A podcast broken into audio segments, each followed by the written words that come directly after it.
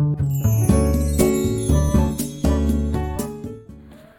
はようございます。滝間由子です。今日は11月14日火曜日の朝です。今日もラジオを聴いてくださりありがとうございます。今日は大根の煮物に思う親の心というお話です。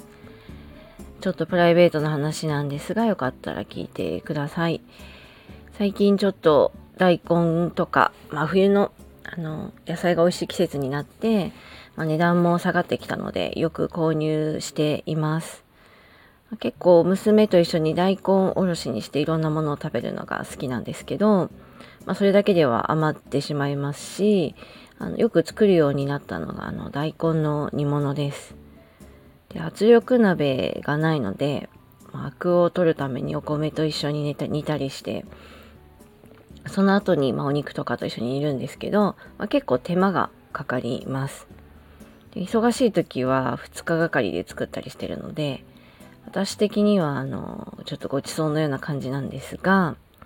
まあ、娘にとっては当然唐揚げとかフライドポテトの方がごちそうでしてまあそれはそれで仕方がないかなと思ってでも一緒に食べてはいますこの大根の煮物を作りながら思ったのはあの自分の実は母親のことです私の母は北海道の田舎の出身なので食事にこう煮物が出てくることがすごくよくありました。まあ、ところが小さい頃はやっぱ煮物ってあんまり好きじゃないんですよね。今私の娘が結構食べてくれることの方が意外でして、私の子供の頃はそうですね、煮物が出てくるとちょっとがっかりしてました。それを直接母親に言ってたのか、食べないことで表示して、意思表示してしまったのかちょっと覚えてないんですけど、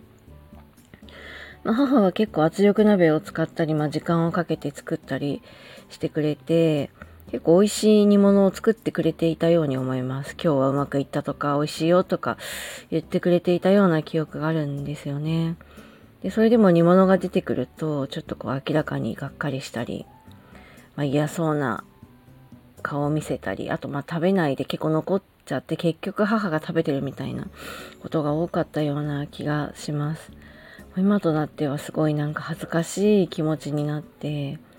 ちょっとそれを自分が作りながらなんか母に謝りたい気持ちがすごく生まれてきましたこうやって地味に思える煮物みたいな料理が、まあ、結構手間のかかる料理だって分かったのがやっぱり自分が料理をするようになってからで自分の家が、まあ、母のこう頑張りで結構凝った料理を食べていた家なんだなっていうのを気がついたのはやっぱりそれも自分が料理をするようになって分かったことだし品数も出してくれてたなとかいろいろ実感するとやっぱりそこは母に感謝の気持ちが生まれる部分でもありました。今はあの検索すれば何のレシピでも出てくる時代なので昔みたいにこう母親のレシピとかねあの実家の味とかそういうのを引き継ぐってことは結構減っていると思うんですけどまあ、それでも結構食から感じるノスタルジーみたいなのってあと思い出とかねあると思うんですよね。で私に兄がいるんですけど兄と話していても、まあ、結構食の思い出ってすごくあってなんかこういう料理を取り合ったとか母のこれが美味しかったとか、まあ、逆にこれはちょっと苦手だったとか、まあ、そういうの含めて、まあ、良い思い出だなと思っている部分はあります。で私はシングルですし毎日ちょっとバタバタして過ごしているのでもちろん食事に手を抜くことも多いんですけどそれでもなんかこう思い出みたいに残るこれはママがよく作ってくれたなみたいな娘にもあるといいなと思っていて、まあ、結構いろんなものを家で作ったりしています。まあ、パンを作ったりドーナツを作ったりただパンは型パンの方が結構美味しいっていう現実もあってなかなか大変なんですけど、まあ、あの最近作った料理で娘に喜ばれたのはあのポテトチップスです。あの娘がポテトチップを好きなので、まあ、家で作ったらちょっとヘルシーな気がしてあの罪悪感が減るんじゃないかと思って あの作ってみました、まあ、結構あのそれなりに美味しくできたんですけどママが作った料理はポテトチップが一番って言われてなんか嬉しいようなポテトチップかって思うようなまあでも娘が好きだからいいかなって思ったりはしています。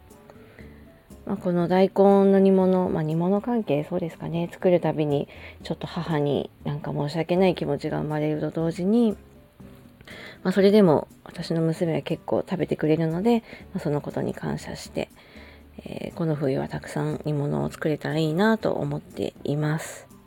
ということで今日はこの辺りで失礼します。今日は大根の煮物に思う母親の心というお話でした。今日もラジオを聴いてくださりありがとうございました。えこのお話はノートの方にも詳しく書きますのでよかったら読んでください。それでは、滝真由子でした。バイバイ。